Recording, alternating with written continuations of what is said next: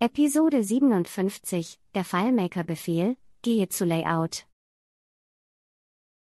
Hallo und herzlich willkommen zu einer neuen Folge von 5 Minuten Claris FileMaker.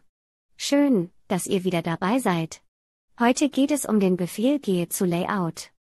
Prinzipiell ist es ein ganz einfacher Skriptbefehl. Schauen wir uns zunächst die Grundfunktionen an. Es gibt vier verschiedene Optionen für den Gehe zu Layout-Befehl in FileMaker. Erstens, Original Layout. Diese Option führt dazu, dass das Skript zurück zum Layout wechselt, auf dem es gestartet wurde. Zweitens, Layout. Mit dieser Option kann man zu einem bestimmten Layout in der Datenbank wechseln, indem man es aus der Liste in der aktuellen Datei angelegten Layouts auswählt. Drittens, Layoutname durch Berechnung. Diese Option erlaubt es, den Namen des Layouts mit einer Formel zu setzen. Viertens, Layoutnummer durch Berechnung. Mit dieser Option kann man auf ein Layout zugreifen, indem man seine Nummer in der Liste der Layouts in der Datenbank in die Formel eingibt. In den meisten Fällen wird man wohl mit der Option aus Punkt 2 arbeiten. Man wird aus der Liste an Layouts, die in der Datei angelegt und verfügbar sind, auswählen, zu welchem Layout man springen möchte. Diese Option hat eine ganz einfache Stärke, sobald man ein Layout umbenennt oder die Reihenfolge der Layouts ändert, oder auch neue Layouts hinzukommen, das tut nichts zur Sache. Hier verwaltet FileMaker die Auswahl im Befehl automatisch. Sowie ein Feld in Feld angeben erhalten bleibt, auch wenn es umbenannt wird, bleibt hier das ausgewählte Layout eingestellt, gleich wie man es benennt oder wohin man es verschiebt. Man muss sich einfach nicht darum kümmern. Und nun zu Punkt 3, den Layoutname in einer Formel angeben. Dabei sind zwei Fälle zu unterscheiden. Der erste Fall ist aus meiner Sicht der unkritische.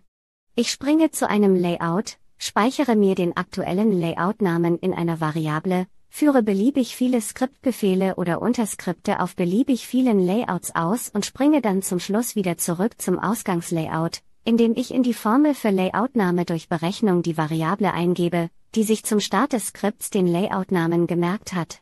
Hier geht man kein Risiko ein, denn man speichert den Namen des Layouts nur temporär und tippt ihn zudem auch nicht als Text in eine Formel. Der zweite Fall ist schwieriger. Ich schreibe irgendwo in meinem Skript einen Layoutnamen in Anführungszeichen und speichere ihn damit fest im Code. Das ist ein sogenannter hardcodierter Layoutname. Das Thema Hardcoded habe ich in einer anderen Folge bereits ausführlicher behandelt. Das kann schnell zu einem Problem werden. Denn wird ein Layout im Verlauf der fortlaufenden Programmierarbeit einmal umbenannt, was durchaus vorkommen kann, dann findet der einmal fest in einer Formel geschriebene Layoutname sein Layout nicht mehr. FileMaker kann diesen Fall nicht automatisch aktualisieren, weil sie ja angegeben haben, dass sie das selbst in einer Formel angeben wollen. Wie schon früher erwähnt, rate ich davon dringend ab, einen Layout-Namen auf diese Weise als festen Text irgendwo in eine Formel zu schreiben, die dann ein Layout aufrufen soll. Nun könnte man natürlich versucht sein, einfach die Layout-Nummer zu verwenden. Was liegt in einem solchen Fall näher, als Option 4 zu wählen? Das könnte man zumindest denken. Denn auch in diesem Podcast favorisiere ich ja das Arbeiten mit IDs anstatt mit Textbezeichnungen. Doch die Layout-Nummern, die hier zugreifbar sind, sind keine Layout-IDs, die einmal vergeben immer eindeutig bleiben. Das wäre schön gewesen und eine gute Entscheidung, hätte FileMaker diesen Weg gewählt. Man hat sich aber dagegen entschieden und einfach die relative Nummer der Reihenfolge der Layouts gewählt. Das bedeutet in der Praxis, wenn man im Moment in der Layout-Liste das dritte Layout ansteuern möchte, wird man in diese Formel im einfachsten Fall eine 3 hineinschreiben. Klar, FileMaker ruft dann einfach das dritte Layout auf. Das darf dann halt nur nicht mehr geändert werden. Wenn man irgendwann das Layout woanders hin verschiebt, dann erhält es nämlich von FileMaker die Nummer, die es nun in der Liste der Layouts der Datei hat. Layout 3 ist dann in jedem Fall ein anderes Layout. Layout 1 und 2 bleiben davon unberührt. Sie liegen ja unterhalb der Layout-Nummer, deren Layout ich verschoben habe. Diese Option ist letztlich noch schlechter als mit dem Layout-Namen in einer Formel zu arbeiten. Auch hier gilt, solange man es temporär speichert, also vom Anfang eines Skripts, wo man die Nummer ganz aktuell in einer Variable speichert, bis zum Ende des Skripts, können keine Probleme auftreten. Gleiches gilt sogar über ein Skript hinaus, solange man den Layoutnamen oder die Nummer beim Start der FileMaker-Lösung ZB in einer globalen Variable zwischenspeichert. Das wird dann wieder gelöscht und beim nächsten Start neu gesetzt. Schreibt man jedoch irgendwo fest eine Layout-Nummer irgendwo in eine Formel, dann wird man irgendwann feststellen, dass das Skript vielleicht nicht mehr das Layout findet, das es einmal aufrufen sollte. Die Reihenfolge der Layouts ändert man noch schneller mal im Verlauf einer fortschreitenden Programmierung, als man einen Layoutnamen selbst ändert würde. Optionen 3 und 4 mögen lange funktionieren, aber sichergestellt ist das bei Änderungen eben nicht. Und ein Code sollte solche Schwachstellen aus meiner Sicht vermeiden. Mit der Option Original Layout arbeite ich gar nicht. Dieser Befehl ruft das Layout auf, das zu Beginn des Skripts aktiv gewesen ist. Es ist aber nicht durchaus immer so gewollt. Und zudem mache ich meinen Code zum einen so konkret wie möglich, ziehe also immer eine genaue Anweisung einer ungenaueren vor, und zum anderen kann man am Befehl selbst nicht erkennen, wohin er springt. Man muss da schon in meinem längeren Skript oder bei einer Sequenz von Skripten nachschauen, wo man wieder landet. Das gilt insbesondere dann, wenn man am Anfang des Skripts gar nicht sieht, auf welchem Layout man sich da gerade befindet.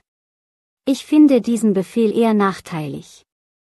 Wenn man mit der Option Original Layout erreichen will, dass ein Skript immer schlicht dort wieder endet, wo es gestartet ist, also auf dem Layout, dann kann man diese Option so verwenden. Das ist aber wieder eine sehr allgemeine Verwendung und Regel. In der Praxis wird es nicht immer so einfach sein. Zu beachten ist, dass, wenn man von einem Skript ein anderes aufruft und dann vielleicht wieder ein Skript und so weiter, und im letzten Skript die Option Original Layout verwendet, man zu dem Layout zurückkehrt, das aktiv war, als das Skript gestartet wurde, indem der Befehl gehe zu Layout, Original Layout, verwendet wurde und nicht dort, wo man war, als das allererste Skript in einer Reihe von mehreren Skripten gestartet wurde. Dies kann allerdings unter bestimmten Fällen natürlich zufällig so eintreten, je nach Situation. Abgesehen von der Option Original Layout. Falls man sich entschließt, temporär in einem Skript einen Layoutnamen oder eine Layoutnummer zum Beispiel in einer lokalen Variable zu speichern, dann geht das mit den Formelbefehlen hole Layoutnummer sowie hole Layoutname. Die eigentlichen Layout-IDs kann man über die Designfunktion Layout-ID zugreifen.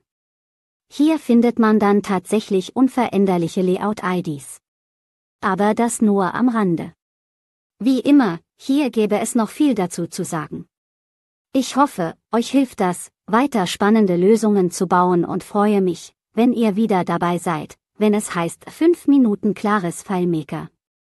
Bis dahin, euch eine gute Zeit. Tschüss.